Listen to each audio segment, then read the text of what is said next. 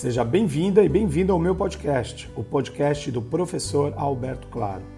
Ouça aqui e me siga nas redes sociais, me ache por lá, vamos conversar um pouquinho, vamos entender sobre o que é administração, comunicação e marketing, ou melhor, tudo isso junto. Vamos lá? Vamos juntos? Bora lá!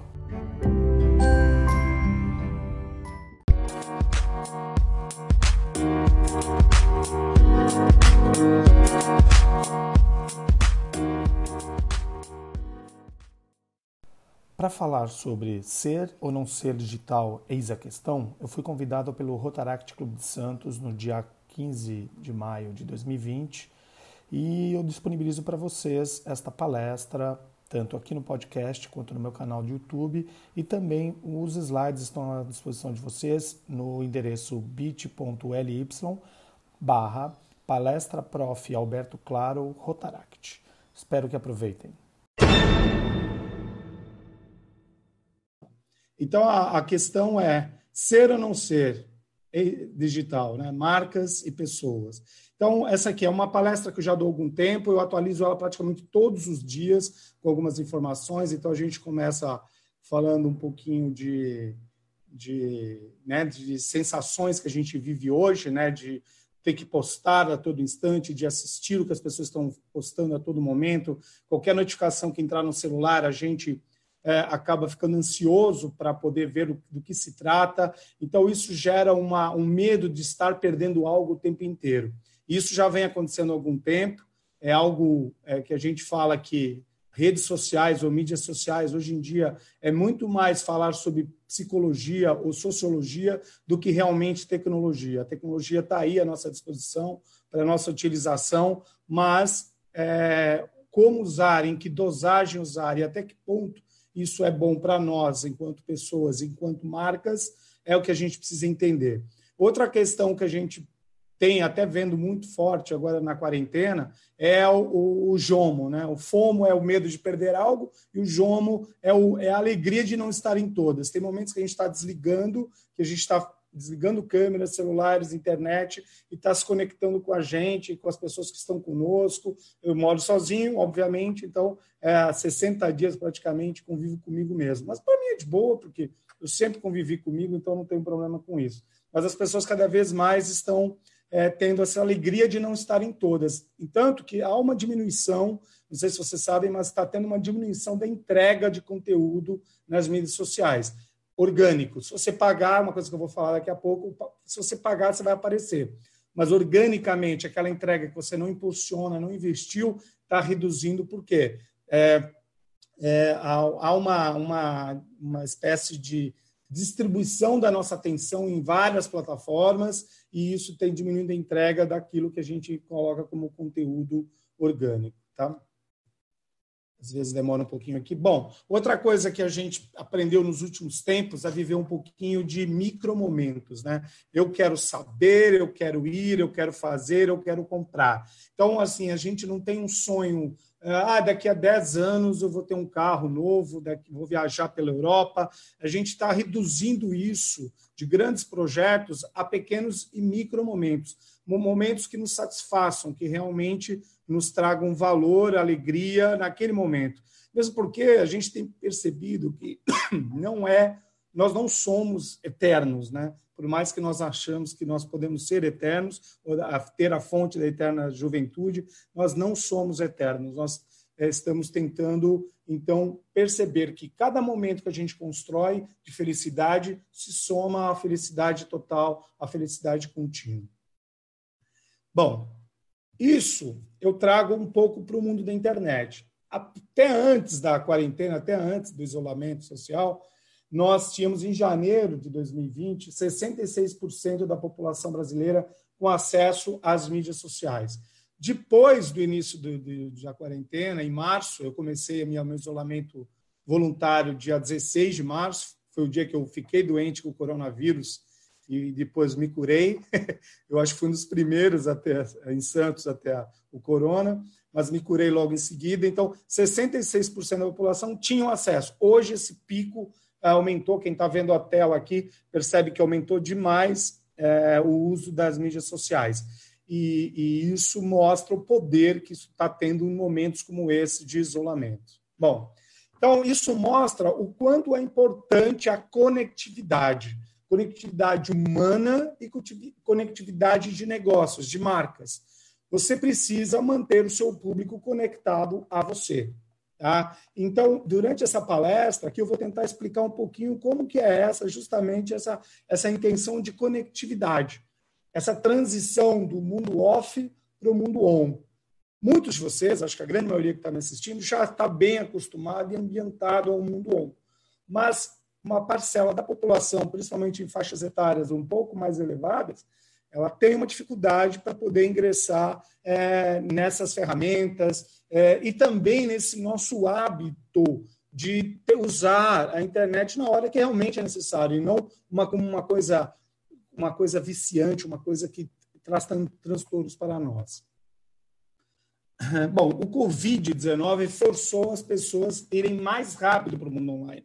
Isso não é um processo que começou agora é algo que estava acontecendo e simplesmente o Covid fez com que esses processos se acelerassem de transformação digital, de, de inovação, de ir para o mundo online, de entender. É, a gente vê pequenos restaurantes, pequenos negócios tentando entender como podem trabalhar online e como podem transformar a sua atuação para o online.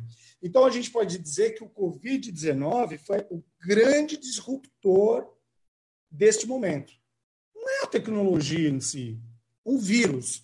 É algo que a gente não pode nem chamar de ser, nem ele é simplesmente um código genético, é um traço genético. Ele fez um processo, ele começou um processo de disrupção que está mudando toda a humanidade, né? Toda a humanidade. Mas qual será essa disrupção? É justamente essa pergunta que a gente quer e tem que fazer. Bom, a gente vivia num mundo que alguns alguns teóricos chamavam de VUCA, né, que é com muita variação, complexo, com mudanças a todo momento, e entramos todos num processo de quarentena, que a gente não sabe o quanto vai durar. E nem se esse processo é um processo contínuo, e estancou, encerrou, ou se a gente vai ter que, por alguns anos, se não for descoberta uma vacina ou uma cura para um vírus como esse, e se outras pandemias não vierem, que, quanto tempo isso vai durar e qual o, o, a sequência disso, a frequência. Porque, de repente, nós estamos liberados para voltar à nossa vida tradicional, daqui a seis meses, uma nova reclusão, uma no, um novo isolamento. Então, não tem jeito. Não tem como voltar ao que era antes, ao antigo normal. A, a tendência será, com certeza, um novo normal. É, mas como que isso vai ficar? E como você vai ser impactado por isso, né? Como que esse novo normal vai impactar por isso? Bom, a gente percebe aqui os, os setores de atividade que mais tiveram crescendo, crescimento e declínio de tráfego nas suas redes eh, após o Covid-19. Então, a gente vê, por exemplo, mídia crescendo, finanças, alimentação, apesar dos problemas que as startups, as fintechs, as startups de tecnologia tiveram, até por questões é, de não ter volume de crédito e tudo mais. Isso é uma outra questão financeira, não entro nesse aspecto, mas é, finanças, alimentação, saúde, mídia, limpeza, tudo isso teve uma, uma, um crescimento interessante já de pessoas buscando informações, tentando entender, se informar sobre isso desde que começou o Covid. Bom, aí vem uma, grande, uma primeira grande questão. O seu público não pode ir até você, o teu negócio, a tua carreira, a tua profissão não permite que as pessoas que, com as quais você transacionava, com as quais você se relacionava, elas não podem ir até você, é um negócio essencialmente offline. Então, a grande dica é vá até eles. Crie condições, mesmo com as restrições que nós estamos sofrendo, para nós podermos os atender, os atingir. E aí entra a criatividade, entra a tecnologia, ferramentas, plataformas de apoio que você pode utilizar é, e um pouco de boa vontade também de mudar. Né? A gente precisa mudar um pouco, talvez, o nosso conceito de trabalho. A gente é, é muito acomodado naquilo que, é, é, que a gente está acostumado a fazer. E quando vem uma mudança disruptiva, como é o Covid, que nós não temos controle sobre isso, não há lei, não há líder ou deslíder, inventei essa palavra, que modifique esse, esse momento, então nós temos que nos adaptar. É, então, vá até eles. A chegada. É, só um pouquinho baixo aqui. A chegada de um mundo com entregas automatizadas. É isso que a gente está começando a ver e é isso que vai aumentar demais. Ah, mas é só a pizza, é só o japa, é só a esfirra? Não. Possivelmente todos os outros setores vão ter que tentar verificar como logisticamente, em termos baseados em plataformas tecnológicas, como pode facilitar isso aí, eh, simplificar com kits, é, algo que possa ser montado pelo próprio comprador, consumidor, não se sabe. Cada negócio vai ter que buscar a sua solução. Mas aí vem uma questão que aconteceu no dia, da, no dia das Mães aqui em Santos, extremamente grave, que foi a, a quantidade de pedidos, por exemplo, nas plataformas de alimentação, tipo Rappi, iFood e outros, nos quais alguns restaurantes não deram conta. A pessoa fez o pedido lá para o Dia das Mães às, ao meio-dia e teve a entrega às 5 e meia, 6 horas da tarde. A grande maioria devolveu, porque já, não, já, já tinha, buscou outra solução. E aí entra uma questão que eu digo sempre em todas as minhas palestras: só venha para o mundo online falar sobre algo que você realmente é muito bom no offline. As pessoas estão percebendo que elas têm essas ferramentas na mão. Você precisa entender como essas ferramentas funcionam ou criar as suas próprias é, essas próprias ferramentas para poder fazer uma entrega perfeita com excelência para quem confiou na tua marca e fez a solicitação para você. E isso faz com que você saia do conforto da linha de conforto. Alguns empresários, alguns profissionais ainda acham que isso não é importante. O mundo digital será dominado pelas empresas ágeis em todos os níveis e áreas. Não tem jeito. Todos os níveis e áreas, desde o simples simples operação de armazenagem, de, de compra, de pagamentos, é, de entrega, de pós-venda, de serviço de assistência técnica, de comunicação interativa. E fo o foco, além da redução de custos, é ter um bom posicionamento digital para isso. Então, buscar ferramentas digitais que possam transformar a empresa numa empresa totalmente digital e que numa nova quarentena, num novo momento disruptivo, não tenha essa, esse desespero ou essa, essa situação que nós vivemos no dia de hoje. Sem plataformas digitais é quase impossível criar e evoluir nos ecossistemas digitais. Então, quando a vida voltar ao normal, sua empresa e sua marca, ou sua carreira, se você é apenas um profissional, tem que estar redesenhado. Não tem como ficar como era antes. Eu mesmo, como professor, eu tinha hábitos X de preparar aulas de conteúdo, de palestras, minhas viagens a trabalho, minhas viagens para pesquisa. Eu estou repensando isso tudo de uma forma mais correta. Junto, por exemplo, na Unifesp, qual a forma melhor de ensino à distância, quais as melhores ferramentas, qual a melhor forma de a gente entregar para o aluno sem nenhum ficar para trás aquele que de repente não tem acesso a um pacote de dados, não tem um celular de último tipo, não tem uma ferramenta na mão para acessar um ensino à distância, esse também tem que ser incluído. Então, é, as plataformas digitais têm que evoluir, têm que ser usadas para quem quer evoluir. Aqui tem um estudo da César, que é uma empresa de consultoria na área de transformação digital, muito interessante, que ela diz que essas são as vertentes da transformação digital. Foco nos consumidores, na cultura e nas pessoas, tecnologias habilitadoras, ou seja, que todos possam utilizar, dados de segurança, que vou falar alguma coisa sobre dados daqui a pouco, com data journey, data drive marketing, transformações de dados em informações de negócios, modelos de negócio que você tenha eles de uma forma flexível, processos com do dynamic, ou seja, com, com, com controles, com efetivos processos, controles, inovação digital com inteligência artificial. Então, se você não sabe nada disso, é um bom momento para você poder, é, para você entender, para você buscar informações sobre esses, essas coisas todas. Realidade aumentada, por exemplo, estou colocando alguns exemplos aqui de transformação digital que vão acontecer nos negócios. A realidade, é, a realidade aumentada é uma das coisas que vocês vão ter que apostar. É, algumas ações, por exemplo, que a gente faz com a Casa da Esperança, estão sendo construídas com realidade aumentada. Como uma criança agradecer um doador, a, criança, a pessoa ver a criança mais perto e ela parece que tem uma relação mais próxima com ela, então, entre outras ações.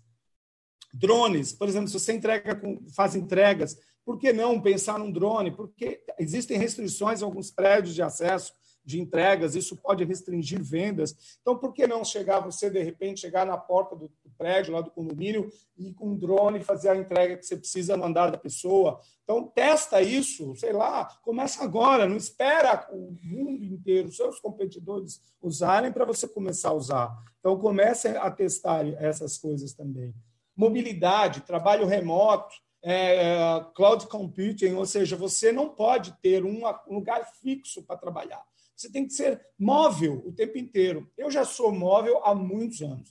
Em qualquer lugar do planeta eu trabalho. Onde tiver uma conexão de internet, é, por mais fraquinha que seja, eu tiver um gadget de acesso, acesso à internet, eu consigo trabalhar e consigo cumprir minhas tarefas de professor, pesquisador, voluntário e tudo, cidadão e tudo mais. Então, é, é, tem gente que eu ouvi amigos falando assim: não, eu tenho que ir no escritório três vezes por semana agora na quarentena porque os meus arquivos de trabalho estão lá. Não tem como mais viver nessa, né, dessa forma. Tá? É, a gente está acompanhando também uma geração de makers. A gente vai ser obrigado a aprender a fazer as coisas. Eu, por exemplo, estou aprendendo a cozinhar mais meus restaurantes, que a restaurante eu não vou para comer, vou para ter uma experiência, mas em casa eu preciso me alimentar. Então, eu estou aprendendo, tentando. Então, por que, que, de repente, você também não testa tecnologias que têm a ver com o que você, com o seu com o que você faz com o seu negócio? Lá na Unifesp, eu dou aula de administração para as ciências do mar e para as engenharias, e a galera da engenharia adora ser maker. Eles vão para os laboratórios e tentam criar soluções, aplicativos o tempo, o tempo inteiro. Essa geração ela tem essa competência, essa habilidade. Você não tem? Acha que não é mais um ciclo de vida para você, mas tenta ver como que você, de alguma forma, pode criar soluções suas próprias, self-solution. A gente está vendo a inteligência artificial entrar em todas as áreas. É, por exemplo, o STF já tem um, um, um robôs analisando seus processos. Apesar do investimento alto inicial, ao longo do tempo há uma redução de folha de pagamento e de necessidade de mão de obra para poder analisar os, os processos jurídicos e com uma gama de acuidade muito maior do que é, do que às vezes o humano e isso em todas as áreas. O mais interessante que a inteligência artificial, não sei se você sabe, ela é baseada em, em inputs, em algo que aconteceu, em dados ocorridos, em histórico. Com o Covid, houve uma, uma ruptura muito grande. Então, até a própria inteligência artificial está sendo alimentada com novos dados. O Watson, da IBM, por exemplo, está sendo alimentado com novos dados para poder fazer frente a essa nova era, a era do Covid, pós-Covid, é, é, é, era das pandemias, que a gente não vai parar por aqui, infelizmente.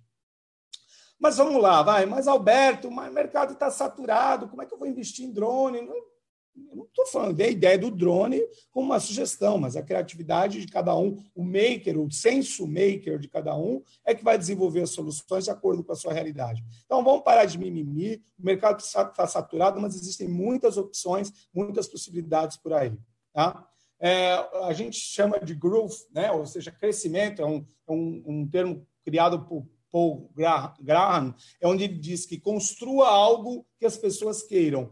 E aí eu escrevo o segundo item em cima do que o Paul fala. Faça-o crescer um pouco a cada dia e melhor. Faz, crie algo que as pessoas realmente queiram. De repente, o que você faz hoje, já não, as pessoas não vão querer isso no novo, no novo normal ou nas próximas pandemias. Então, faça-o crescer, crie algo que realmente as pessoas queiram ou vão querer e faça as melhoras a cada dia.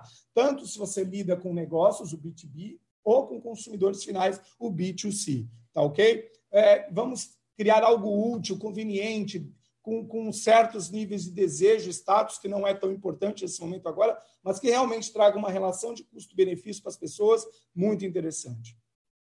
Lembrando que somos todos uma marca. Então, quando eu falo de posicionamento digital, eu, eu, digo tanto das marcas das empresas quanto das marcas pessoas, do profissional, do advogado, do administrador, do médico, do enfermeiro, é, do, da, da manicure, do barbeiro, o que seja. Somos todos uma marca. Ou seja, você precisa mostrar a sua marca e aquilo que você faz de uma forma integrada e de uma forma que as pessoas entendam que há uma relação. Você não pode associar você daquilo que você faz, daquilo que você é. Essa é a sua marca pessoal. E é aí que as pessoas vão falar de você, as pessoas vão interagir com você. Tá? É óbvio que você precisa mudar, é a grande fala de todo mundo. Óbvio que eu preciso mudar, mas eu não sei por onde começar. Vocês estão olhando só a ponta do iceberg. Hoje em dia, a quantidade de dados que estão aí à disposição, que podem ser trabalhados sobre os teus consumidores, sobre o teu público, sobre as pessoas que você atende e tudo mais, são gigantescos, são gigantescos. Então, dados nessa nova fase são fundamentais para serem transformados em oportunidades. Você sabe, uma forma simples, você tem informações sobre teu público, onde eles moram, a idade, qual é o seu comportamento, como você entra em contato com ele, como é que eles gostam que você entre em contato com ele. Isso é básico. Será que você tem essas informações? Imagina o restante das informações que eles deixam em comentários, em revisões, em, em avaliações e tudo mais. Tudo isso pode alimentar o que a gente chama de posicionamento digital. Então, é, o que, por quê?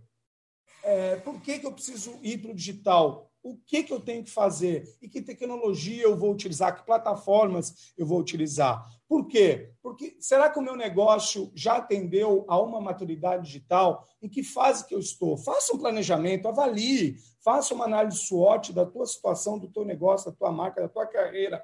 Veja como é que você está no momento e que oportunidades que estão por aí, que riscos que você está correndo por aí, para verificar se realmente você está numa fase para uma transformação digital. É, é, o que precisa fazer? Bom, você precisa buscar excelência profissional, operacional, digitalizar produtos e serviços, tentar estudar todos os teus processos verificar tudo que você pode digitalizar, desde o simples contato do teu cliente, passando pelas entregas até o pós-serviço. Tá? Então, prestem atenção nessa questão de digitalização. Isso vai crescer demais agora, de agora em diante. Já estava crescendo, mas o processo de aceleração está muito grande. Percebam novos modelos de negócios e novos produtos e serviços que vocês podem desenvolver baseado ou são focados mais no digital.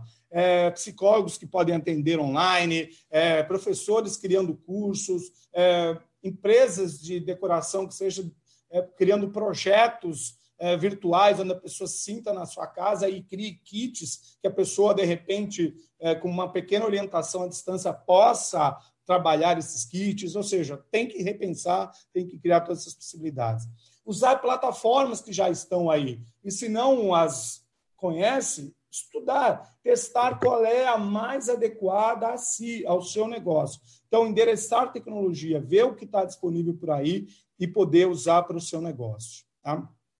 Agora a gente começa a falar um pouquinho mais sobre planejamento digital ou estratégias digitais. Né? Então, é, como que eu posso ser mais próximo ao meu público, entrar cada vez mais nesse mundo digital, nesse mundo é, virtual, em termos de negócios, de marcas, de profissional. Então, conhecer seus públicos, saber o que eles querem, como me comunicar com eles, que como vou gerar tráfego, que recompensa vou oferecer para essas pessoas, que produtos eu posso entregar para elas. Isso são perguntas que vocês têm que fazer o tempo inteiro. Primeira coisa, quem é a tua persona?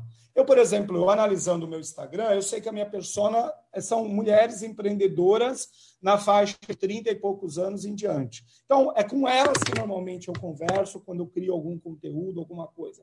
Eu apoio o empreendedorismo feminino. Isso é muito declarado nas minhas falas e no meu trabalho. E com isso as pessoas se aproximam de mim. Essa persona se aproxima de mim, sabendo e querendo informações daquilo que eu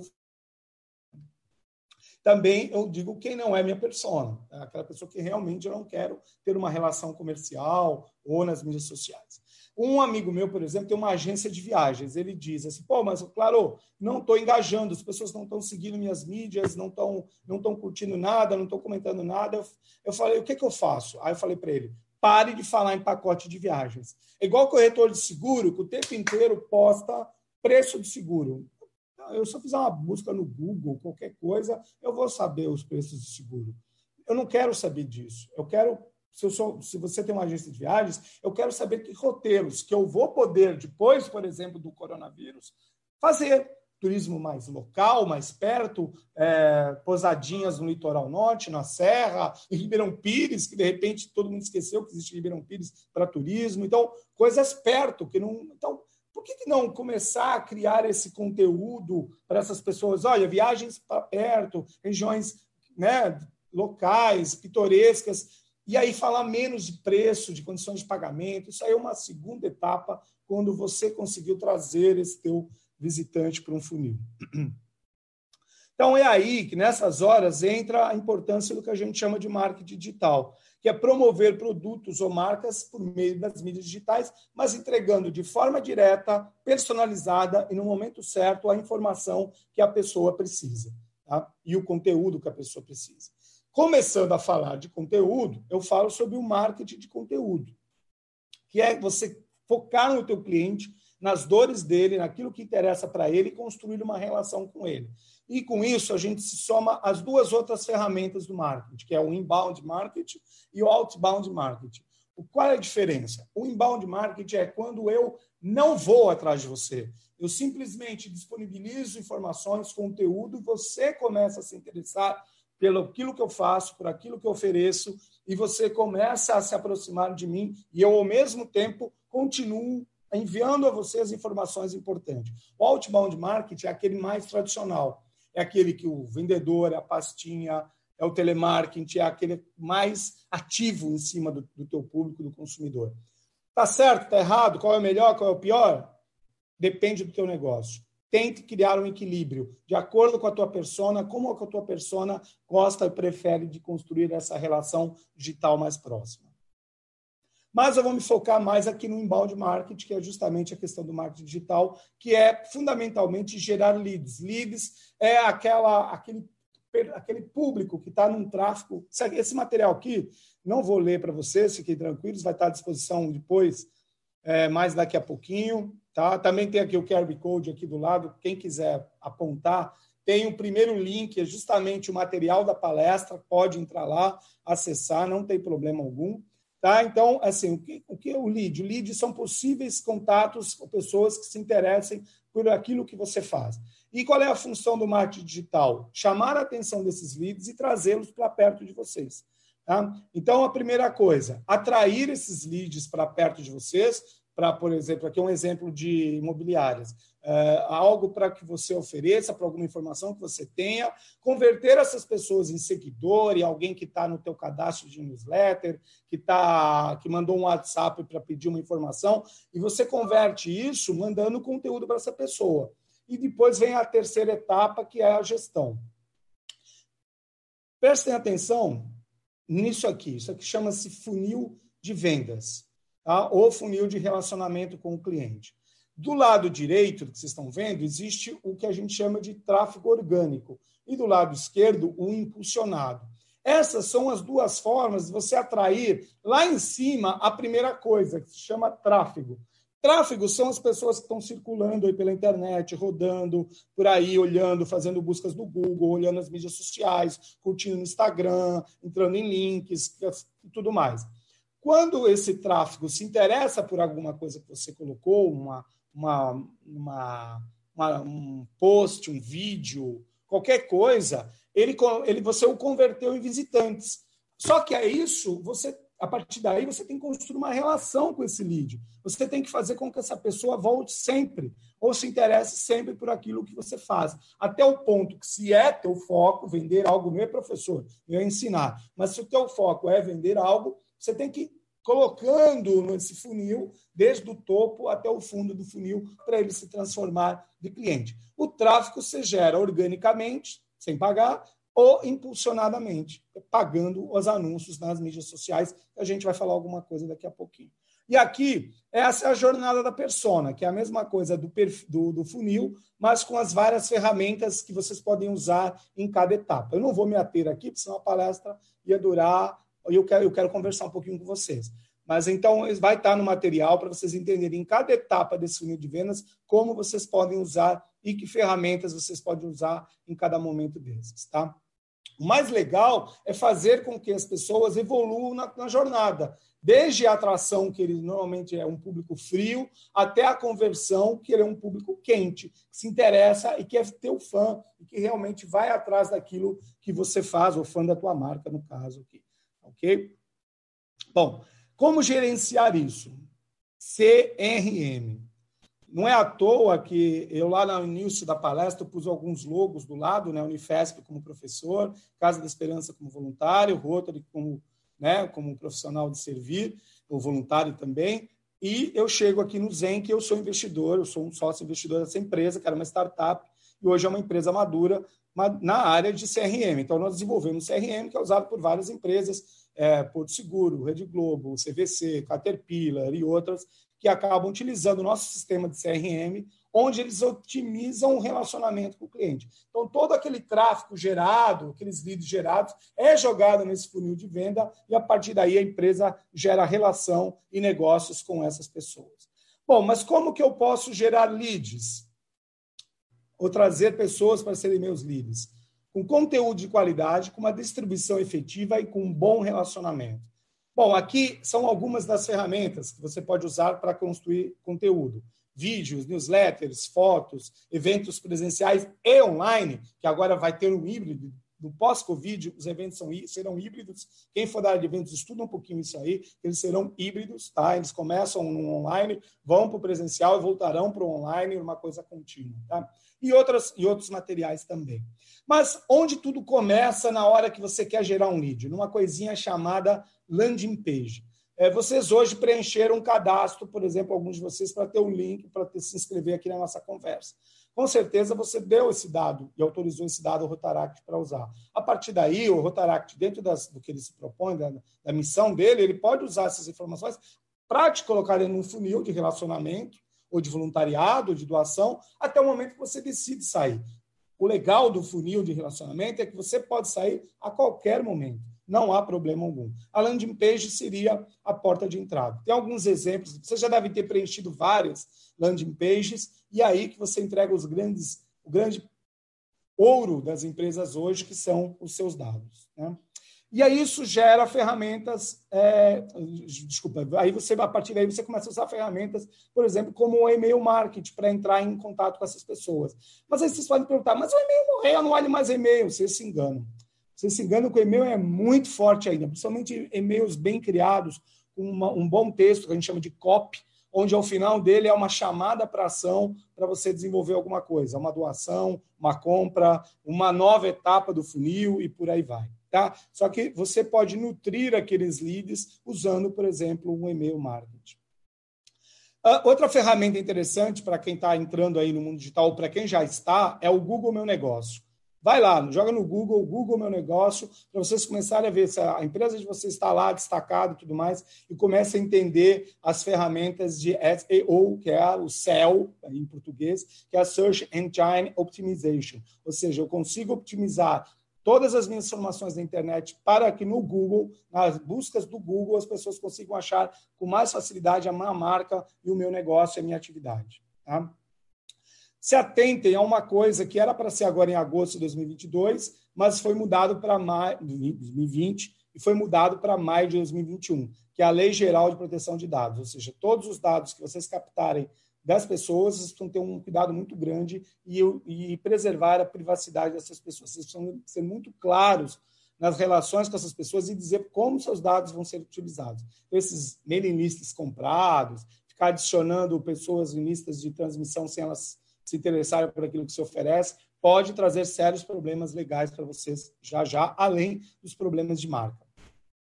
Bom, mas aí vem uma outra pergunta: como eu posso criar um bom conteúdo? Crie bom conteúdo com uma boa conversa. Comece com uma boa conversa. Converse com a pessoa como se você não estivesse oferecendo nada. Naturalmente. O resto acontece. Tá? Mas aí você fala, mas na hora de criar o conteúdo eu tenho medos. Eu tenho medo de me expor, de falhar, do que as pessoas vão pensar, do julgamento alheio, de não gostarem de mim. Vocês acham que eu também não sofro disso? Olha, eu sou professor, vou começar a dar uma palestra, vou dar uma palestra para centenas de pessoas, uma classe nova. A gente fica ansioso, não tem jeito. Mas eu, eu sei que eu tenho condições, me preparo, testo tudo antes e vou lá e faço. Né? Então, Nessa hora, você que vai é, criar conteúdo, você precisa entender quais os sonhos, as falhas, os medos, os suspeitos, as suspeitas que essas pessoas, que esse público tem, os inimigos que eles cultuam, para poder falar aquilo que realmente é interessante para eles e que atrai a atenção deles, tá? Então, eu vou colocar para vocês aqui nove verbos do conteúdo, na hora que vocês forem criar conteúdo. Conteúdo que alerte, que modifique, que transforme, que apresente, que facilite, que destrua de uma maneira positiva algo que realmente estava errado, que forneça algo útil, que entretenha a pessoa e que impeça que a pessoa faça uma grande besteira, ou seja, que oriente a pessoa da maneira correta. Por exemplo, a gente vê pessoas falando que vacinar alguém é a pior das coisas que podem existir você tem que impedir isso. Então, você pode, por exemplo, o Rotaract uma campanha em prol de vacinas, da, da, importância de se vacinar e tudo mais. Então, esse, isso são os nove verbos do conteúdo. Opa! Vamos voltar aqui, pessoal. Se o conteúdo é rei, o contexto é Deus, tá? O teu conteúdo ele tem que ser raro, relevante e com qualidade. Não pode ser algo que seja uma copia, uma copia e cola de que todo mundo está fazendo. E que contexto você está colocando esse conteúdo? Por exemplo, esse momento do coronavírus. Se você insistir, enquanto marca, ficar vendendo, compra de mim, estou precisando vender, não sei o quê, você vai perder toda a boa relação que você construiu, de repente, durante anos. Então, nesse momento, as marcas estão sendo empáticas e se colocando no lugar das pessoas gerando conteúdo de qualidade, mas dentro de um contexto de coronavírus. Foque na autenticidade, interaja com seus seguidores, crie comunidades, responda comentários, gere conversas de qualidade baseadas em conteúdo que você produz. Só que lembre que o usuário é que tem o, comando da criação. Ele pode te bloquear, deixar de seguir, eh, te ocultar a qualquer momento não as pessoas não seguem pelo que você faz, te seguem por aquilo que você tem propriedade ou naquilo que você tem propriedade de dizer. Seja autoridade naquilo que você diz, com autenticidade. Aqui tem alguns exemplos de ferramentas que eu uso para criar é, marketing de conteúdo, para criar conteúdo para as minhas mídias sociais. Eu tenho um blog, que é a minha casa, que ninguém manda ali, tá? Não tem Mark Zuckerberg, não tem nada que altere algoritmo, nem nada. Eu tenho um blog ali que é a base de tudo que eu faço. Depois eu distribuo nas mídias sociais. Tá? Eu tenho podcast, uso podcast, uso YouTube, até deveria usar mais, mas ainda uso bem interessante o YouTube, entre outras ferramentas, por exemplo. São, são os meus casos, é como eu uso a criação de conteúdo. Tá? Só que você, então, quando você está criando esse conteúdo, eu falei que contexto é, é, é, é, importante, é fundamental, você tem que atualmente humanizar a sua marca e criar uma empatia num momento como esse. Lembrar que você está fazendo negócios com humanos, porque estamos construindo uma nova humanidade. E nessa hora, até o humor, de forma leve, é interessante ser utilizado. Construir essa relação de uma forma é, leve, baseado no humor virar meme até, né? Você pode até virar meme, não tem problema algum. Aí fizeram os memes aí, achando que era eu e tudo mais. Não. E aí você pode usar o humor também na hora de construir essa relação mais humana da marca com o teu público. Influenciadores, alguns dizem também que é interessante usar influenciadores para gerar conteúdo. Os influenciadores estão em pausa. É, é, inclusive, alguns ultrapassaram o limite do, do ético recentemente. Então, as marcas precisam ver se realmente aquele influenciador que ela quer utilizar, ele tem um apelo e uma autenticidade junto ao público. E num momento, num contexto como esse, o que, que ele representa? E num novo normal, será que esse influenciador realmente terá voz junto a seus públicos? Então, muito cuidado em aliar sua marca ao influenciador que de repente não influencia ou não vai influenciar mais ninguém. É, a comunicação digital também tem que ser ético. É um eu sempre digo, né, um algoritmo que tem que evoluir é a ética. Fake news é a pior coisa que pode ser produzida por alguém, por uma marca, por um profissional. Tá? Se você está sendo pago para dizer algo ou para oferecer um produto pelo qual você é remunerado, informe isso, sinalize isso, que essa é um, algo pago. E é só usar uma hashtagzinha publi aí, que você está garantido eticamente. Tá? Agora, saiba quais as possibilidades de uso de marketing digital antes de escolher qual é a sua estratégia principal. Estude sobre posicionamento digital, teste, se interesse sobre isso. Eu vou falar mais um pouquinho. Sua estratégia na escolha do seu principal canal de comunicação a partir das preferências da sua persona, aliás. Seja estratégico nessa escolha. É muito fácil a tua persona te abandonar, te bloquear, desistir de você, se você realmente não é ou não faz parte das preferências de conteúdo que ela busca. Tá? Se eu falei que conteúdo é rei e contexto é fundamental, distribuir esse conteúdo é a rainha. É a, quem sabe, né, no xadrez, a rainha que manda na, porra toda. Então, assim, é, distribua, distribuir conteúdo é a rainha. Qual mídia social utilizar, qual plataforma utilizar, é isso que vai. Agora eu vou começar a falar. Lembrando que você tem que ter em mente quem é a tua persona e o que você quer dela e o que você vai oferecer para ela. Porque dependendo da tua persona, você vai escolher uma mídia digital. Tem gente que está usando a torto e direito o Instagram e a sua persona não está no Instagram, por exemplo. Vamos lá. Então, por exemplo, lembra que eu falei há pouco de orgânico impulsionado? E uma coisa que eu venho acompanhando direto de um tempo para cá é que o orgânico está cada vez entregando menos. Então, o Mark Zuckerberg ele quer que você pague para que você tenha o seu conteúdo entregue perante as suas pessoas, o seu público tá? Ou através de Google Ads, se não, não é o Mark, né, é a Google, mas é, através do Facebook Ads, que congrega o Instagram também, tá? Então, use essas ferramentas para trazer as pessoas para mais próximos de vocês, para um e-mail marketing, para um WhatsApp, para um Telegram, que eu vou falar daqui a pouco disso. Então, normalmente, no orgânico, está tendo relevância quem tem um conteúdo nesse momento de acordo com o contexto. Por exemplo, entidades que estão fazendo bem, doações e tudo mais. Isso está tendo um alcance interessante orgânico. Agora, se você está interessado em vender alguma coisa, as entregas caíram demais.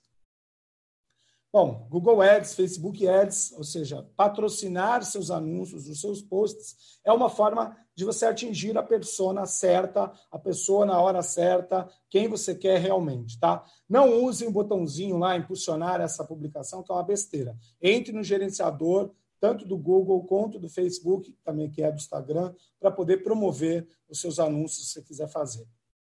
Veja se as pessoas é, se você fala com quem tem interesse no, no, seu produto e também com aqueles que um dia tiveram interesse e não fecharam. Volte a conversar com eles. O marketing digital consegue fazer isso de uma maneira muito legal. Bom, outra plataforma aqui interessante é o Pinterest. Só que o Pinterest não é uma rede social. O Pinterest é uma, é uma plataforma de conteúdo. Então, se você trabalha muito com conteúdo visual, com dicas, com faça você mesmo e tudo mais, a, o Pinterest é excelente para você colocar o teu conteúdo lá. Tá? Então, se você tem esse tipo de persona, de pessoas que se interessam por esse tipo de conteúdo, dá uma estudada no Pinterest e começa. Ele cresceu demais nos últimos tempos. Aliás, depois do TikTok, é a rede, é a plataforma que mais está crescendo, porque as pessoas descobriram.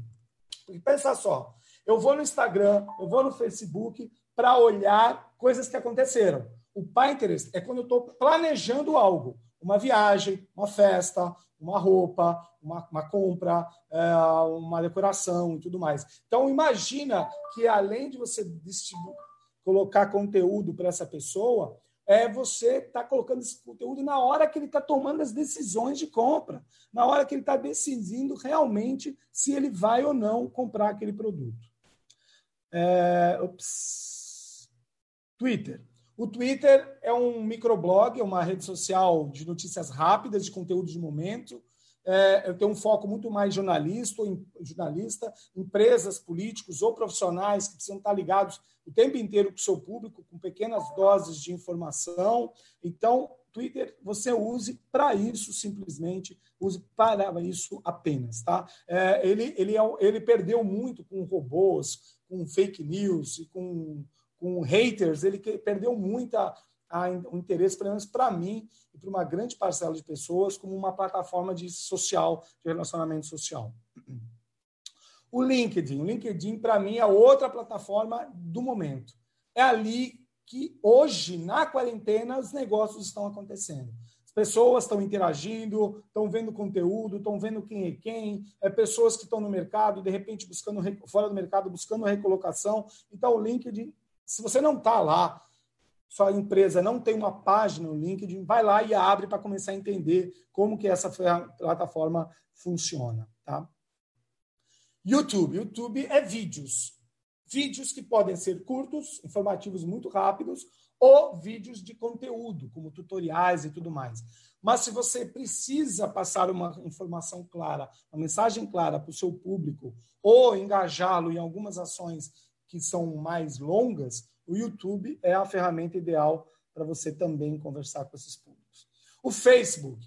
Facebook é uma plataforma social que perdeu relevância nos últimos tempos. Inclusive, a entrega orgânica está muito pequena. Se você impulsionar, você entrega. Mas se for orgânico, tá entrega. Por isso que vocês quase não estão vendo mais nada dos amigos. Muita gente fala: ah, eu estou deixando de usar o Facebook e tudo mais. Então, as marcas podem pensar: o Facebook não tem mais importância alguma para, para mim. Mentira. Se tua persona, por exemplo, está acima dos 35, 40 anos, a tua persona está predominantemente no Facebook. E o Facebook, ultimamente, vem incentivado uma coisa muito grande, que é o uso de bots. É, de você usar o Messenger através do bot, do, do, de bots, você poder criar uma conversa com as pessoas através do uso dessa ferramenta. Eu vou colocar uma próxima tela. Quem tiver com o celular e rapidinho quiser, vai testar um bot do, da minha página que eu criei. Tá? Então, vou dar aí uns 15 segundos.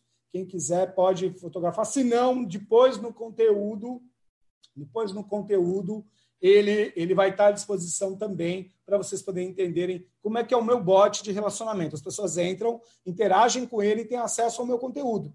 Pois nessa palestra, meu bot vai entregar automaticamente para vocês, se vocês acharem interessante, tá? Sem necessariamente eu estar colocando para vocês, tá bom? Então eu vou passar, mas fiquem tranquilos também, qualquer coisa, Está aqui esse QR Code que ajuda vocês sem problema algum. Tá? Outra coisa que o Facebook vem estimulando, quem viu a final da NFL agora, no, no primeiro semestre deste ano, percebeu a importância que ele está de se desenvolver comunidades. E o marketing digital hoje está crescendo muito com o desenvolvimento de comunidades. Trazer pessoas para discutirem assuntos pelos quais elas têm afinidade. E o Facebook Groups é a ferramenta ideal e ele está estimulando isso. Eu, por exemplo, tenho um grupo de solteiros aqui em Santos, Amigo 013, que gerou umas outras atividades baseado no, no Facebook Groups. Eu tenho quatro, quase cinco anos, tem 1.600 pessoas, 1.600 solteiros e intera a interação lá dentro dessa comunidade. WhatsApp. Né? O WhatsApp é interessante para quem está fora das mídias sociais, aquela pessoa também que não tem Facebook, não tem Instagram, não tem nada. E também como uma ferramenta de conversa mais próxima.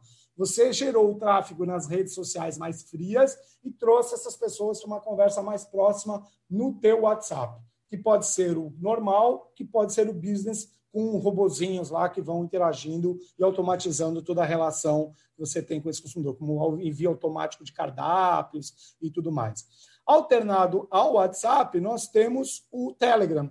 O Telegram é, eu acho muito melhor o Telegram do WhatsApp, até inclusive. Tem aqui o meu canal, quem quiser tem o, o, o QR Code, acessa. E, e o, o, canal, por exemplo, canais de Telegram, você pode colocar conteúdo lá e não há interação entre as pessoas. E não é uma lista de distribuição. O conteúdo é entregue para a pessoa efetivamente. Não sei se vocês sabem, as listas de distribuição no WhatsApp estão restringindo também a quantidade de pessoas que recebem o conteúdo. Está demorando muito demais é, o conteúdo para chegar ou simplesmente ele não chega. Ele fica restrito e não chega para a pessoa com qual você achou que, que iria ter contato com o teu conteúdo. Então, o Telegram é uma ferramenta interessante para vocês usarem também.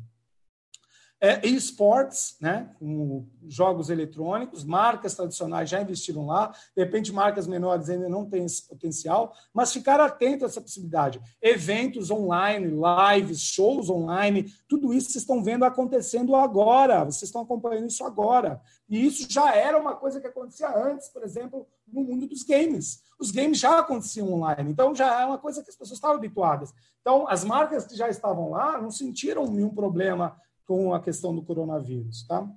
É, o TikTok, que é uma ferramenta que é bastante é, também hoje em dia é, difundida, que está crescendo demais de utilização, e se baseia em vídeos curtos. Esse videozinho, por exemplo, que eu fiz com uma ação da Casa da Esperança, é, para simular a pessoa com uma certa é, deficiência, como é que ela poderia desenhar, por exemplo, ela chegou a ter agora essa semana 533 mil visualizações no TikTok. Caiu muito a quantidade de entregas do TikTok também, vem caindo, mas ainda é uma ferramenta para vocês entenderem como pode ser, ser utilizado. Tá? Ops. Bom, e aí a gente chega no Instagram. O Instagram é o queridinho, né? Ele é mais visual, é mais humano, fotografias, videozinhos e tudo mais. Ele é super, super, super hoje utilizado, tá? Só que marketing digital não é só Instagram. Ele é uma ferramenta de distribuição de conteúdo e não pode ser o ponto onde você deixa o teu conteúdo principal. A tua base de clientes não pode estar no Instagram somente. Imagina se o Mark Zuckerberg decidir é, fechar a tua conta, como aconteceu com um monte de gente já. Ele se trancar, tua loja fechou, acabou a tua relação com teus clientes. Você tem que trazer esse pessoal para o teu blog, para tua é, newsletter lá para o teu e-mail marketing, para o teu canal do Telegram. Você tem que trazer para essas ferramentas que são suas, que estão na sua mão. Aqui, quem dita as regras é o Mark Zuckerberg, não é você. Tá? O Instagram funciona com o quê? Com consistência, frequência, relevância, engajamento. Todas e quaisquer interações do teu perfil com as pessoas. E principalmente reciprocidade. A pessoa comentou, responde comentário, curtiu, curte o, o, perfil da pessoa. É assim que ele se baseia. Ele, o Instagram foi criado para fortalecer reciprocidade entre as pessoas. E é aí que as contas ganham engajamento, tá? Então, promovam esses, essas interações. Como, por exemplo, respondendo esses comentários ou gerando textos e posts que façam com que as pessoas realmente ajam você chama para ação a pessoa. Essa aqui foi do Dia dos Namorados do ano passado. Meu Dia dos Namorados. Olha a quantidade, na época, de comentários. 132 comentários ali, em poucas horas. E ele entregou ainda por 72 horas para as pessoas. Tá? Então, é, é, dê importância a isso. Tá? Conte histórias nos stories, né? Contar história mesmo. Então, quando eu vejo alguém postando um, lá, uma vez por mês, a sua tabela de preços de seguro, eu fico desesperado. Porque você tem que contar história sobre seguro, sobre o que é seguro de carro, seguro de vida, seguro de casa. Vai colocando esse conteúdo para a pessoa, para a pessoa perceber que você tem conteúdo relevante. E que a vida acontece realmente entre um stories e o outro. Não é só lá dentro que acontece. Então, olha só como é que é o engajamento de um post no, no Instagram. Visualizar é o menor engajamento. Se a pessoa salvar teu conteúdo para depois, para uma galeria, para olhar depois, isso tem o maior peso e faz com que isso seja uma catapulta e jogue, jogue, jogue, jogue teu perfil para mais gente lá para frente para poder ver o teu conteúdo. Bom, só que depois dessas ferramentas todas de distribuição de conteúdo que eu falei para vocês, eu tenho uma grande dica. Não coloque toda a sua estratégia em uma única mídia social. Veja onde está a tua persona, tente utilizar com mais força essa mídia, mas tente estar presente nas demais. E veja qual que realmente tem mais retorno e mais engajamento. Se o Mark Zuckerberg mudar o algoritmo do Instagram e se o teu negócio for baseado somente no Instagram, você está perdido. Tá? De repente, você precisa pivotar, modificar totalmente, alterar a sua presença digital. Então, teste o tempo inteiro, veja novas formas de, de, de publicar, de criar, de criativo, de texto, de chamada para ação. Tente mudar o tempo inteiro. Tá? Aprenda. Vá no Google Ateliê Digital, vai no LinkedIn Learning, vai no Facebook Blueprints. Tente entender como essas ferramentas realmente funcionam. Tá? Teste por você mesmo. Teste o tempo inteiro. Ah, mas será que dá certo? Testa, faz, vai lá e coloca para funcionar. Testou, não, é outra questão. O importante, é, funcionou ou não, é uma questão provisória, porque de repente na próxima pode testar muito. Desculpa, pode funcionar muito. Tá? Então, teste o tempo inteiro. Ou veja alguém, cursos, mentorias, pessoas que podem te aconselhar com um pouco mais de experiência, possam te dar suporte para você poder estar tá mais, mais firme nessa, nesse mundo digital. Tá ok? É, então a gente tem que fazer, para a gente finalizar, né, eu digo que a gente tem que fazer o melhor possível quando esse novo normal chegar para a gente receber essas públicos, esses públicos. Esses públicos vão estar diferentes, transformados. A missão será de curto e longo prazo, um mix de curto e longo prazo, algo para hoje e algo para a tua empresa para daqui a anos. Alinhe os canais online e, offline, mas aposte no online Invista o que você puder no online nesse momento.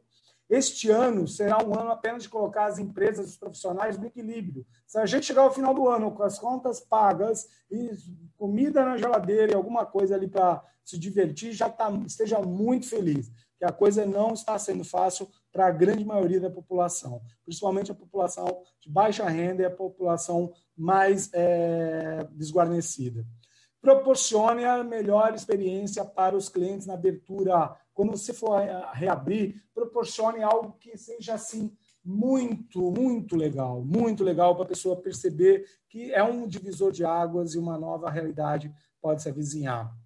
Lembre que a partir de agora, momentos presenciais terão que ser experiências maravilhosas. As pessoas até com limitações, restrições, mesmo quando a gente for sendo liberado aos, aos, poucos, mesmo assim a gente só vai sair de casa quando a experiência for maravilhosa. Então, se o seu negócio necessita do presencial da pessoa, transforma isso numa experiência maravilhosa. Tá ok? Bom, era isso que eu tinha para falar para vocês. Não sei se eu falei rápido ou se eu falei muito, mas é um conteúdo extremamente denso, com muitas variações, com muita mudança a cada dia, cada dia muda mais. É, é incrível como muda essa minha apresentação todos os dias, praticamente. E eu espero aí que vocês tenham aproveitado alguma coisa e estou à disposição para fazer a, as dúvidas. Tá? Só para finalizar, o QR Code aqui leva ao conteúdo da palestra de hoje e outras formas de contato de mídias sociais também. É isso.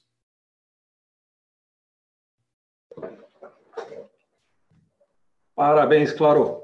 Muito bom. Claro, muito obrigada pela palestra. Acho que foi incrível. Eu sou suspeita, sou publicitária, trabalho na área de marketing, então eu amo esse tipo de palestra. Estou é, trabalhando agora no, no, marketing de uma empresa que faz ventiladores pulmonares, então minha vida está uma loucura nessa quarentena. Queria muito agradecer a palestra em nome do clube, em nome de todos que estão assistindo. Acho que foi muito produtiva e é bem o que você falou. A gente está vivendo numa era que nem todo mundo estava acostumado. Acho que o pessoal um pouco mais jovem, quem nasceu na era digital, obviamente é mais adaptado, mas é, a gente sempre tem que se reinventar, né? Mesmo essa plataforma do Zoom, acho que a maioria das pessoas não conhecia e está sendo extremamente utilizada. É, eu vou abrir para as perguntas, se alguém tiver vou... alguma pergunta. Eu vou tirar a tela aqui. Ó. Tá. É, vou abrir para as perguntas. Então, se alguém tiver alguma pergunta, sinaliza aqui para gente. Eu libero o microfone, porque como tem um pouquinho de atraso, dependendo de um de um computador para o outro, não, eu não vou liberar todo mundo, porque senão vai ficar tendo recuo. Então é só sinalizar que a gente vai liberando os microfones e o Claro vai respondendo para vocês.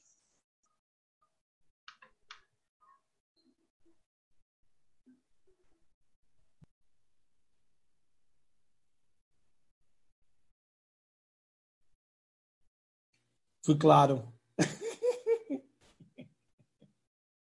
Essa piada é infame, mas me acompanha desde que eu era bebezinho.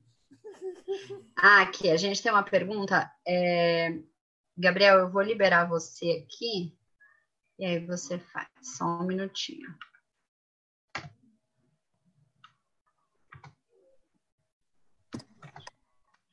Gabriel, seu microfone está liberado. Perfeito. Obrigado, Maísa. Parabéns, claro, pela palestra. Gostei muito. Deu uma abertura de mente, assim, extremamente boa. eu também te amo. E eu queria só te perguntar, é, eu já ouvi falar muito sobre o fim da publicidade ou a diminuição dela em relação aos algoritmos, que quanto maior eles, quanto maior o algoritmo de assim da internet em geral, mais vai ocorrer a diminuição da publicidade. Eu queria perguntar se você acredita nisso. Então, então, Gabriel, obrigado pela pergunta. O algoritmo, o algoritmo é uma coisa muito privada da empresa que é detentora da plataforma, né? Então, o Google, inclusive, quando a gente percebe que o Google começa, a gente começa a entender mais do algoritmo Google, ele muda, né? Ele, ele porque a gente começa a, a conseguir meio que é, subvertê-lo, é, ocultar a visão dele para a gente ter algum benefício em termos de anúncios, em termos de de disseminação do nosso conteúdo. E ele muda o tempo inteiro. Então, se você for olhar a história dos algoritmos do, do, Google, assim, desde a sua criação, ele já mudou muito e vai mudar, muda o tempo inteiro. Então, ele criou 200 e não sei quantos, no mínimo, fatores que você tem que se adaptar para você ter uma entrega legal num motor de busca do Google, por exemplo. Desde o título, palavras-chave e tudo mais. E, outro lado, você tem o Facebook e o, e o Instagram também, com a mudança de algoritmos a todo instante, de acordo com os interesses de quem? Comerciais da, do Facebook, do Mark Zuckerberg. Se ele vê que tá, ah, se faturar mais um pouquinho tal, se der remunerar mais os meus investidores, os acionistas, ele vai lá e cria uma nova situação de algoritmo para fazer uma entrega adequada do nosso conteúdo que a gente criou de graça e disponibilizou ali né, para entregar para para o nosso público, para a nossa audiência. Então, há um movimento, o, um exemplo é o, é o, TikTok. O TikTok, quando. Eu vou responder a sua pergunta, só estou te contextualizando. O TikTok, quando surgiu, ele tinha uma entrega violenta. Entregava tudo. Tanto que esse meu vídeo aí, vocês viram, 533 mil visualizações. Hoje, de repente, eu crio vídeos até mais legais, mais engraçados, mais criativos, e ele não entrega tanto. Ele não entrega tanto. Por quê? Eles já começaram a mudar o algoritmo deles para entregar menos, para entrar com plataforma comercial de venda, de gerenciamento de anúncios, para poder remunerar os seus investidores, os acionistas. Então, todas essas plataformas, elas têm um investidor por trás para ser remunerado. Eles vão mudar esse algoritmo o tempo inteiro para atender os interesses desse investidor.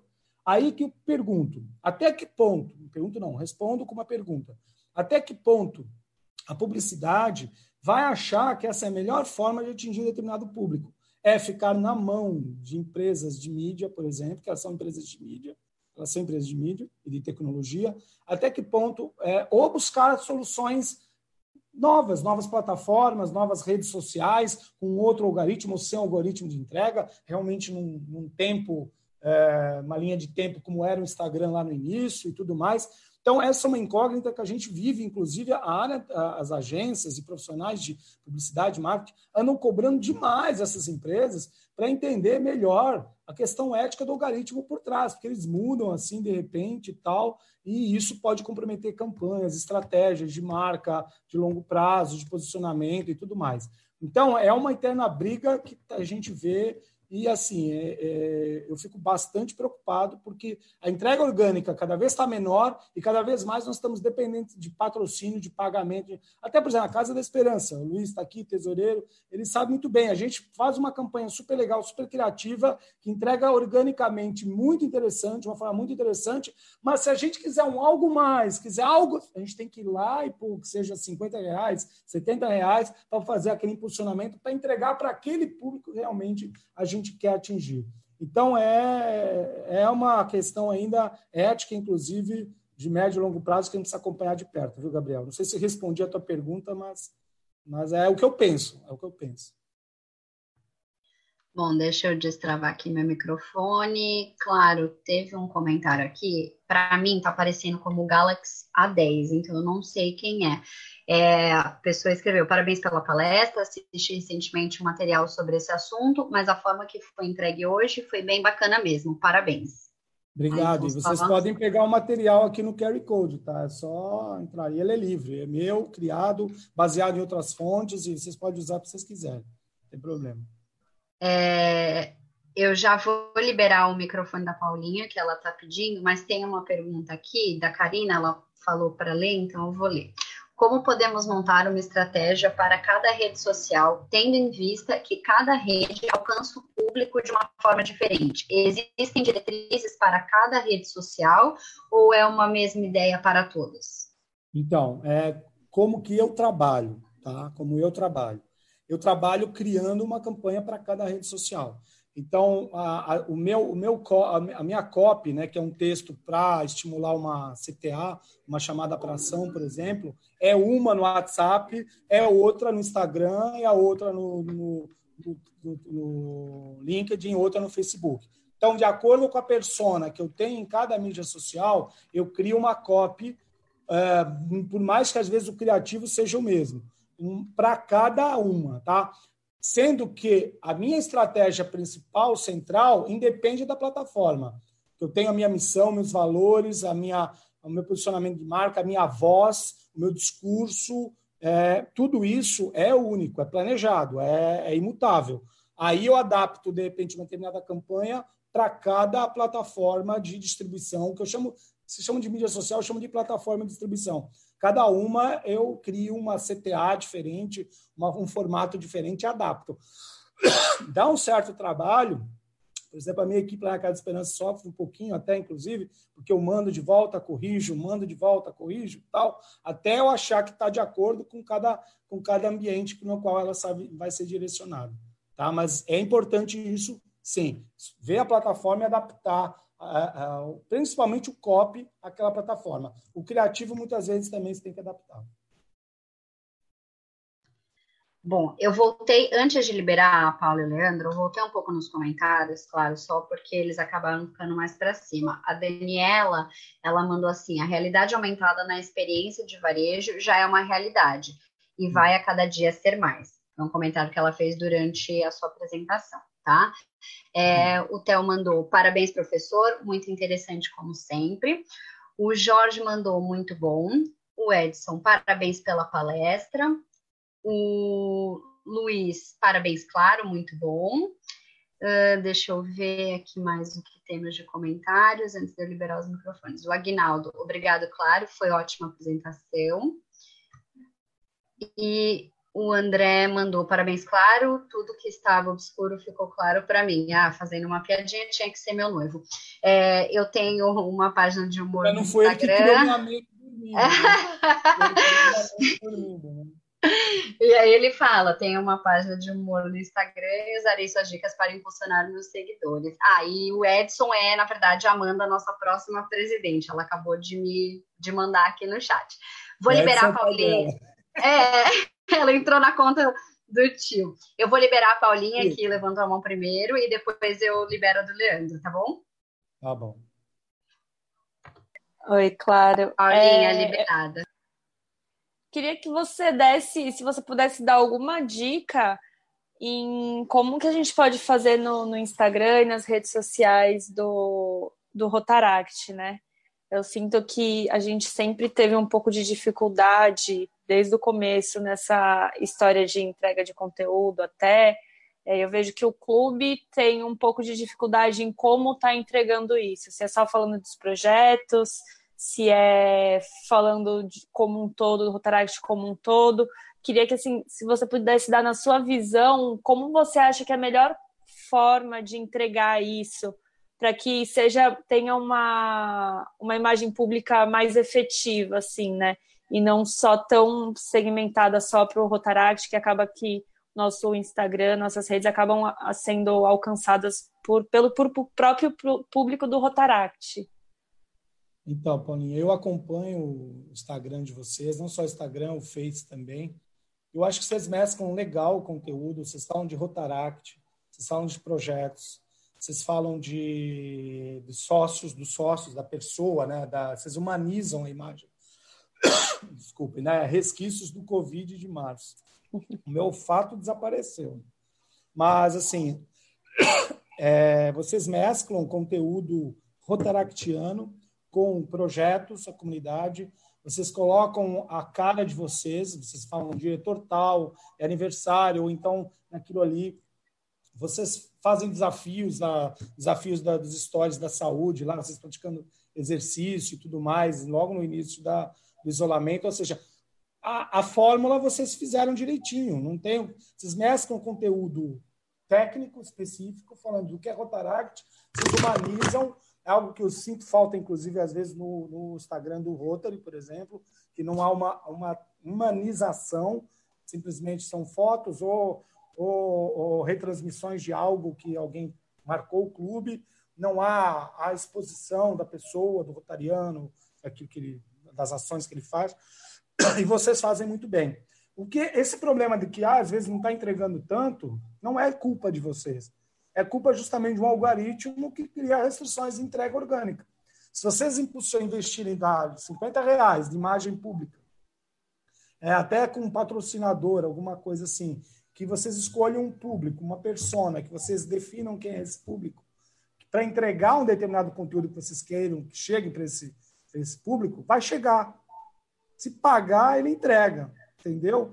Então, não ache, porque vocês estão fazendo direitinho. A fórmula de vocês, para mim, é perfeita. Criativos legais, copies bem elaborados, textos bem elaborados. Vocês, vocês fazem é, alternâncias de conteúdo formativo, tudo humano e tudo mais, de projetos. Então, a questão mesma é o algoritmo da ferramenta que não está entregando mesmo. Infelizmente, é uma grande crítica que eu tenho, e aí eu, eu volto à resposta que eu fiz para o Gabriel, que é o grande desafio que a gente tem. Né? Quantas, quantas vezes você vê contas aí com um milhão, um milhão e duzentos seguidores e, e não, não tá, também não está tendo entrega muito legal. Né? E antigamente, o, o, a, a, métrica mais olhada eram as curtidas. E isso não é importante. O importante é realmente engajar a pessoa de alguma forma. A pessoa mandar um direct sobre o projeto que vocês estão fazendo, como eu posso ser o taractiano, salvarem o conteúdo de vocês para uma instrução posterior, alguma, isso que importa. Então, começa a olhar essas outras métricas para ver como é que vocês estão, tá? E isso a ferramenta dá para vocês. E a importância de estar postando sempre é verdadeira, assim, tem que ter todos os dias. Ou, Frequência. Ou... O Instagram é um vilão de conteúdo, ele quer conteúdo o tempo inteiro. Ele quer conteúdo o tempo inteiro. Até se você, quando começar a chegar perto de um, de um projeto, por exemplo, você quer fazer um projeto, tá um evento tal, vai ter um projeto. Você tem que, inclusive, aumentar a frequência de publicações perto desse projeto, porque ele engaja e levanta, e dá aquela catapultada no teu perfil e entrega para mais gente perto desse projeto. Tá? É isso aí. Obrigada. Nada. Posso esclarecer vou... mais alguma coisa. Vou, é, desculpa, interrompi. Eu ia até, eu achei muito interessante essa pergunta da Paulinha, né? Eu sou bem viciadinha em Instagram e eu ia falar exatamente o que você falou. Não. Quanto menos, imagina, quanto menos é postado, menos o conteúdo chega para todos os seus seguidores. É impressionante, assim. Eu vejo isso no meu mesmo que eu uso para o blog. eu vou liberar o microfone do Leandro. É, última pergunta, claro. Você quer fazer mais alguma? Depois, acho que podemos encerrar com a do Leandro, pelo horário já? O que, que você acha? Por mim, estou à disposição. Tenho nada, não tenho lugar nenhum para ir. Ai, que tristeza. Eu vou liberar o do Leandro, e aí, gente, é, se eu estou tentando ouvir, não, não ouvi do comentário aqui da bolinha. É, se mais alguém tiver, por favor, levanta a mãozinha, ou se não quiser que eu libere o microfone, é só escrever que eu leio para o claro. Leandro, liberando o seu microfone.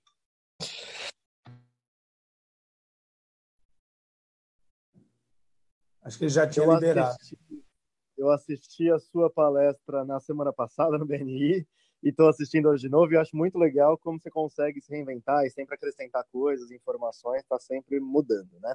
É, a minha pergunta é, na verdade, voltada pelo seguinte: você foi o, do, o primeiro cara que eu ouvi falar, que me, me, me, fez ouvir sobre TikTok, né? Lá, lá atrás você já falava, ah, vai vir aí, prestem atenção e tudo mais. Isso é, é, é muito legal, né? Como você está antenado e, e acaba trazendo novidades.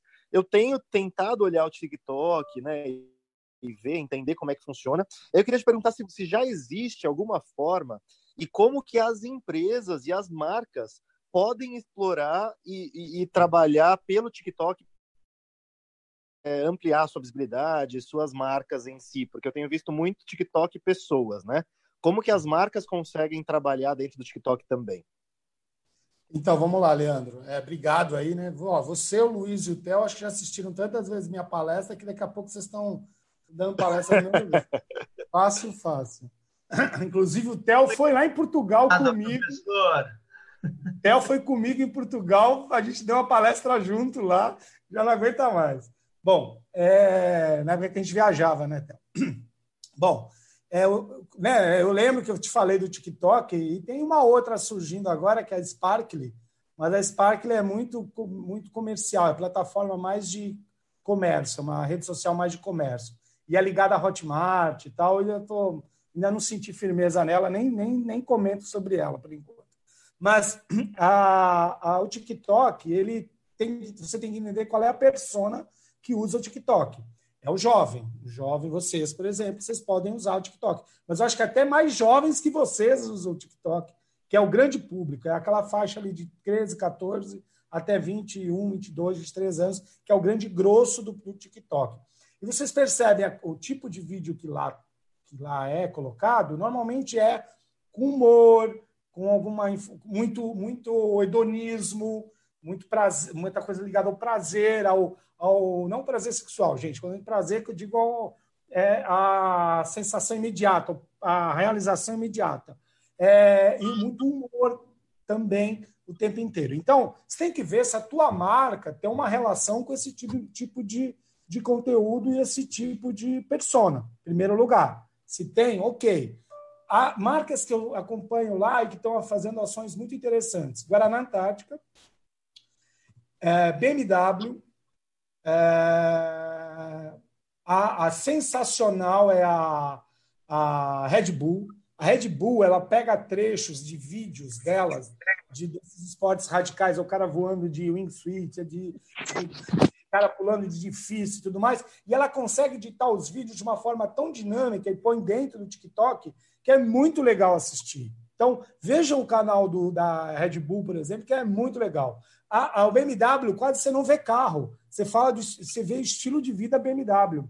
Então, cada marca está tentando entender como é que essa persona, esse tipo de conteúdo do lado do TikTok pode se adaptar à sua realidade. Mas a gente vê, há, há muitos é, profissionais da área de marketing dando dicas, dicas rápidas, é tudo muito rápido lá.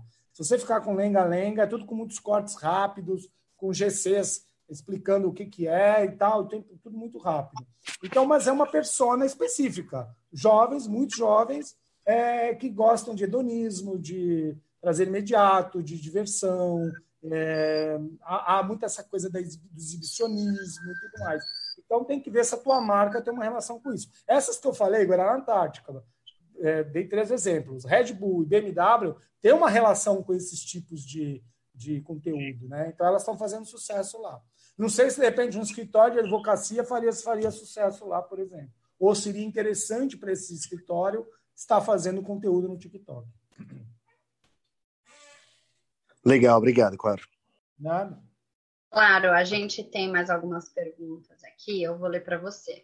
O Jorge tá. perguntou: a constância nas redes sociais são importantes para a credibilidade. Para perfil profissional, como o meu caso, que sou fisioterapeuta, é legal contar quem é o Jorge? Sim. É, às vezes as pessoas me perguntam, que nas minhas mídias sociais eu tenho que ter o profissional e tenho que ter o pessoal? Se você é uma marca comercial, um restaurante, então acho que nem tanto. Apesar de, às vezes, o dono do restaurante, o chefe, às vezes tem que mostrar a sua cara e mostrar quem eles são também. Mas no seu caso, fisioterapeuta, é fundamental você mostrar, mostrar, mostrar também quem é o Jorge sem ser o Jorge fisioterapeuta. O meu, o meu é Prof. Alberto Claro. Eu sou professor, mas será que eu vou falar de aula o tempo inteiro, de conteúdo o tempo inteiro? Não. Eu marco coisas, coloco coisas do roteiro, minhas viagens, das coisas que eu gosto de comer, coisa com meu filho, com restrição, lógico, para eu não salvo nada do meu filho para ficar exposto lá, apenas o tempo que dura a postagem, ou no Stories, por exemplo. Mas o tempo inteiro eu tento mostrar que eu sou um cara bom-humorado, e, e, quem me conhece no mundo real sabe que eu sou assim mesmo. Uso sarcasmo, é, mas eu também, ao mesmo tempo, faço um conteúdo legal para quem se interessa por aquilo, os assuntos que eu trabalho lá. Então, não separe o Jorge pessoa do Jorge profissional. Tente criar um equilíbrio tá? Porque as pessoas que querem acompanhar o Jorge fisioterapeuta também querem saber quem é o Jorge pessoa, o Jorge ser humano. Acho que é interessante isso. Isso serve para advogados também. Liberando aqui, é, só dando um adendo, e eu acho que isso cabe muito também, claro, me corrija se eu estiver errado, por isso os influenciadores hoje estão tão em alta, porque as pessoas têm curiosidade de saber a vida do outro, né? É, então, eu acho, eu achei muito legal esse posicionamento. Temos mais uma pergunta. Olá. Referente à segurança do indivíduo, o que você acha que devemos evitar postar? É a pergunta do Luiz, do Rotaract Nova Iguaçu Leste. Então, eu até coloquei, Luiz, há pouco na resposta para o Jorge, uma situação minha particular, que o meu filho, por exemplo, eu posto nos stories, às vezes, alguma foto com ele, alguma imagem com ele, mas em 24 horas desapareceu. É, no Facebook, só ver foto do meu filho quem é realmente pessoa que eu conheço, pessoalmente, com quem eu tenho relação. É, é uma lista de pessoas próximas, é, aqui acho que todos que estão aqui no meu Facebook, por exemplo, conseguem ver fotos do meu filho, vocês são próximos. No Instagram, eu só uso stories de vez em quando, não tem foto dele é, no, no, no na timeline, por exemplo. Então, é uma precaução minha que eu tenho, uma condição que meu filho tem, que eu quero evitar a exposição dele nas redes sociais. Então, cada um tem que achar até que ponto há um limite de exposição pessoal. Por exemplo, o Luiz vai assumir a presidência do Rotary Clube de Santos agora, dia 1 de julho. Com certeza, ele vai estar em uma evidência maior. Ele, a família, o que ele faz, a vida dele e tudo mais. Mas, nesse momento, é pertinente mas ele vai evitar, de repente, certas exposições mais íntimas e tudo mais, que é um período que outras pessoas vão ter interesse pelo que o Luiz faz. Depois ele pode voltar à normalidade dele após a gestão e tudo mais. Então, cada um sabe o seu momento e até onde, é, até onde pode ir com essa exposição toda. Tá? É uma questão, uma reflexão sua. Mas que, com certeza, é muito fácil alguém pegar tua foto, printar, fazer o que quiser dela. Não tem essa minha dormindo aí? Então, vocês tinham. Espero ter respondido. Gente, temos mais alguma pergunta? Alguém quer que eu libere o microfone?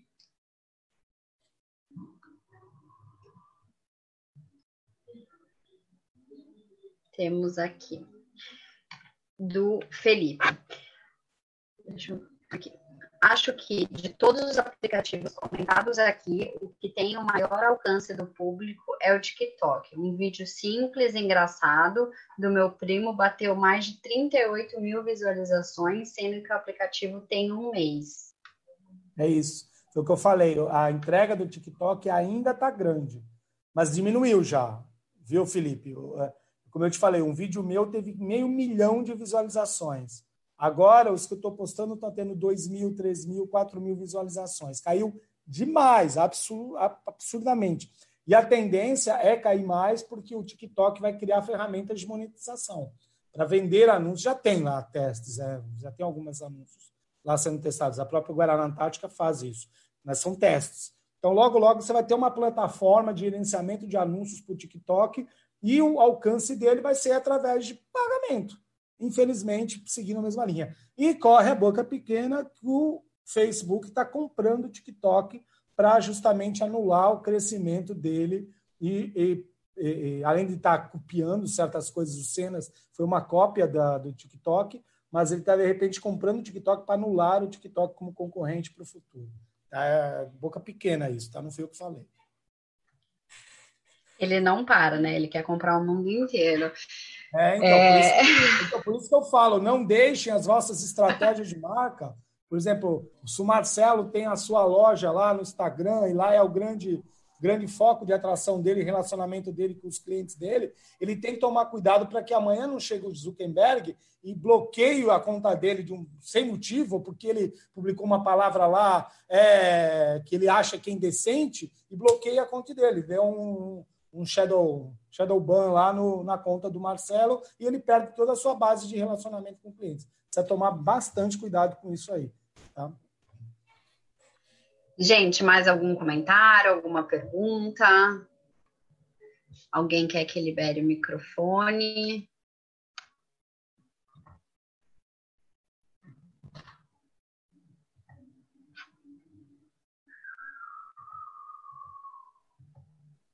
Vou encerrar. As pessoas têm vergonha, eu acho. Claro, você quer fazer as suas últimas considerações antes da gente encerrar? Vou abrir de novo o microfone da Paulinha também para ela agradecer, mas eu queria que você desse as suas últimas considerações. Bom, em primeiro lugar, obrigado a Paula pelo convite, né? E ao Rotaract por ter aceito o meu nome para dar a palestra. Maísa, obrigado e parabéns pela condução aí da, da mediação.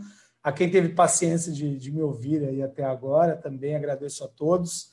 E eu estou sempre à disposição, o Rotaract chamou, eu estou aqui para qualquer outros assuntos também que a gente acha que podem ser de interesse de vocês. Para mim é uma honra, um orgulho, e quem quiser qualquer coisa aí, tem os contatos que eu deixei aqui no, no Carry Code aqui, é só entrar que, que a gente interage. Claro, em nome do Rotaract eu agradeço, imagina, foi um prazer é, agradeço a Paulinha por ter me chamado também para mediar, foi muito bom, ainda mais um assunto que eu adoro também. Estou bem viciadinha, então agradeço de coração. Acho que foi muito esclarecedor para todo mundo, para quem conhecia, para quem não conhecia.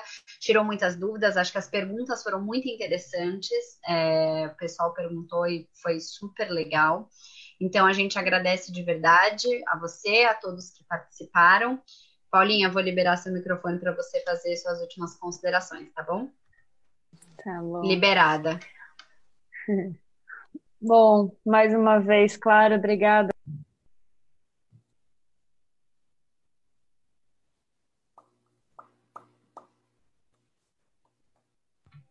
Peraí. Agora, tá agora foi. Agora ah, foi. foi. Mais uma vez, obrigada, Claro, pela palestra, foi incrível. Já fiz a minha consultoria com ele essa semana. ele já devia ter assistido a palestra antes, né, Clara? É. Foi muito legal. O pessoal que está aqui, deem uma olhada no conteúdo que ele está disponibilizando. Tem muita coisa interessante, tem muito podcast, tem os podcasts bem legais. É, tenham lá o acesso, acessem as, o conteúdo dele que está bem interessante.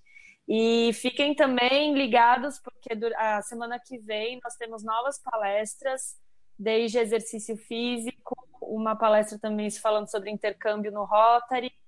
Então, tem, essa série está bem interessante e deixo também aqui o convite, caso alguém tenha interesse em falar sobre algum assunto ou alguma sugestão de assunto, a nossa série com foco em serviços profissionais, né? Vai continuar até o final do, da pandemia, até o final da gestão. A Mandinha também, claro, se quiser fazer também continuar, está tendo um retorno muito interessante, muito legal. E deixo aqui aberto também a, a essas sugestões. Como eu falei no início da, da palestra, nós estamos com o projeto da nossa da nota fiscal paulista.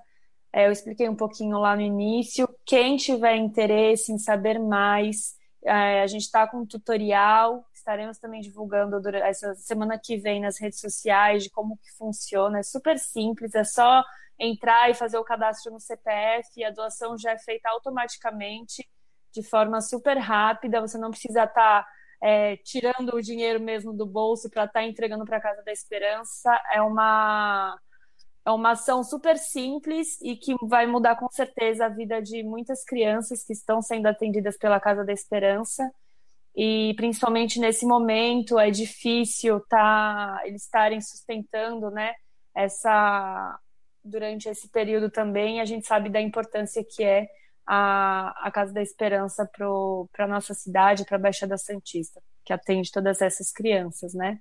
Então, Leandro até melhor do que eu para falar alguma coisa, mas ele mandou aqui no chat, né? Que é só fazer o cadastro. Perdi aqui, não sei abrir aqui no chat. Ele mandou também uma observação. Ah, não, só se cadastre. Mas é isso, que é os recados que eu tenho para dar. Muito obrigada a todos, Má, obrigada pela condução, foi muito bom. E obrigada a todos os associados e convidados do Rotaract e do Rotary Santos. Tchau, gente. Obrigado. Bom, vamos, vamos encerrar. Uma ótima noite a todos. Muitíssimo obrigada pela participação, especialmente a você, claro. Muito obrigada, gente. Obrigado. Tchau, gente. Obrigada. Tchau, gente. Boa noite, Beijo. gente. Parabéns, Boa claro. noite. Parabéns a todos. Boa noite. Pode sair, ó. Gente, ainda, então pode sair, né? Soltaram o bagulho de mundo. Sério, promessa a Deus, gente. Até mais. Boa noite, todo mundo aí. Tchau, tchau. Boa noite.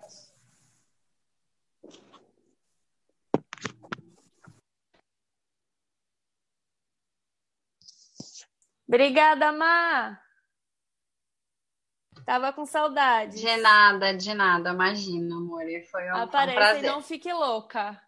Ai, Tô tentando. Ah, eu te mandei no, no WhatsApp, mas deixa eu te perguntar. Quem que vai fazer a palestra do intercâmbio?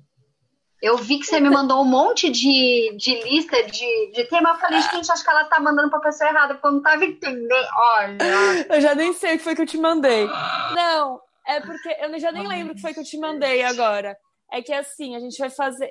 A minha intenção fazendo isso é engajar os associados para que eles tragam temas diferentes, Uhum. enfim, para a gente fazer. E essa última palestra, o Gabriel chamou muita gente, essa do menino do Fabrício de Ciências. tá. Foi muito legal e o público é totalmente o nosso público, né? Para tentar renovar Sim. o que há. Enfim, e aí muita gente foi perguntar para o Gabriel o que, que era o Rotaract, como funcionava, Legal. aí perguntou do intercâmbio. A Camila, como interna, já estava querendo fazer um- uma reuniãozinha com os grupos de convidados que tem. Uhum. Então, eu acho que é o momento da gente agregar e fazer uma reunião para os convidados, junto com esses amigos interessados do Gabriel, apresentando o que, que é. E logo em seguida, eu pensei em fazer alguma coisa falando sobre o intercâmbio. É, Tá. Explicando o que, que é e trazendo, trazendo é, experiências de todo mundo que já foi fazer intercâmbio. Então, a minha ideia aqui, nessa live, tenha, sei lá, cinco minutos de cada pessoa, de cada associado que já foi, para falar alguma coisa, apresentar de forma rápida o país que foi, enfim. E eu queria tentar, eu conversei com a Mari, porque a única avenida que a gente não fez projeto foi de serviços internacionais. A Mari Hum. não conseguiu fazer nenhum projeto. Eu até falei para Ai, ela é pegar muito aquele projeto difícil. pegar aquele projeto fitness para mandar para os clubes, para ver se a gente Uhum. consegue engajar que eles fizessem. Acho que seria uma ideia fácil, porque está tudo pronto. Mas Sim. ela disse que não está conseguindo o engajamento do pessoal de fora.